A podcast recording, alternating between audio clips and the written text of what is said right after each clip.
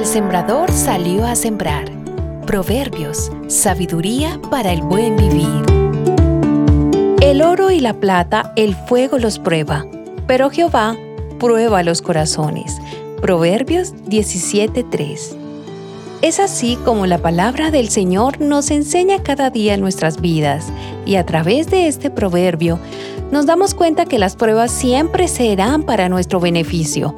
Podemos ver que se requiere de un intenso calor para purificar el oro y la plata. De manera similar, a menudo se requiere del calor de las pruebas para que cada uno de nosotros seamos purificados.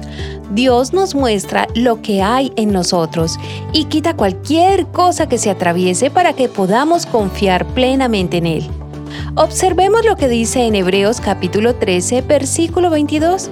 Tras destruir a Saúl, Él les puso por rey a David, de quien dio este testimonio. He encontrado a David, hijo de Isaí, un hombre conforme a mi corazón. Él realizará todo lo que yo quiero. Vemos cómo Dios dice de David que tenía un corazón conforme a su voluntad. Sin embargo, sabemos que David cometió muchos errores. Esto nos haría preguntarnos, ¿cómo un hombre con tantos defectos pudo haber sido llamado conforme al corazón de Dios? La respuesta es que a pesar de sus errores, David los reconocía y aceptaba la corrección de Dios. El proverbio menciona tres elementos, la plata, el oro y el corazón. Los tres elementos son preciosos, pero el más valioso es el corazón que es conforme a la voluntad de Dios. En estos días estamos muy distraídos pensando más en las cosas externas que en aquello que nos permite estar más cerca de Dios y conocerlo.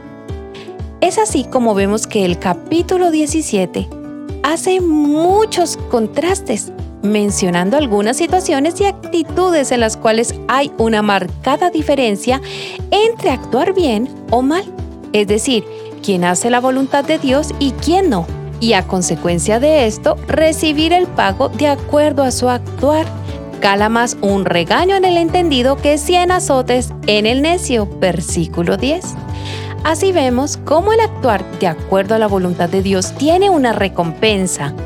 La invitación es que el día de hoy no trabajes por tener cosas, que trabajes para honrar a Dios con tu trabajo, que estudies para honrar a Dios, que en todo lo que hagas te esfuerces por honrar a Dios. ¿Será que nuestra actitud es correcta conforme a la voluntad de Dios? A veces el Señor permite que pasemos por ciertas situaciones en nuestra vida y debemos decir que sabemos por qué Dios lo hace.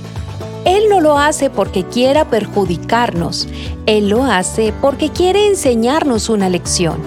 Y Dios hace las cosas con amor, dando al mismo tiempo la fortaleza espiritual para soportar la prueba.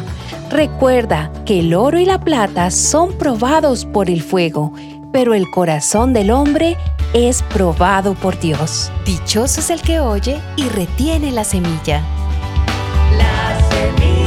it.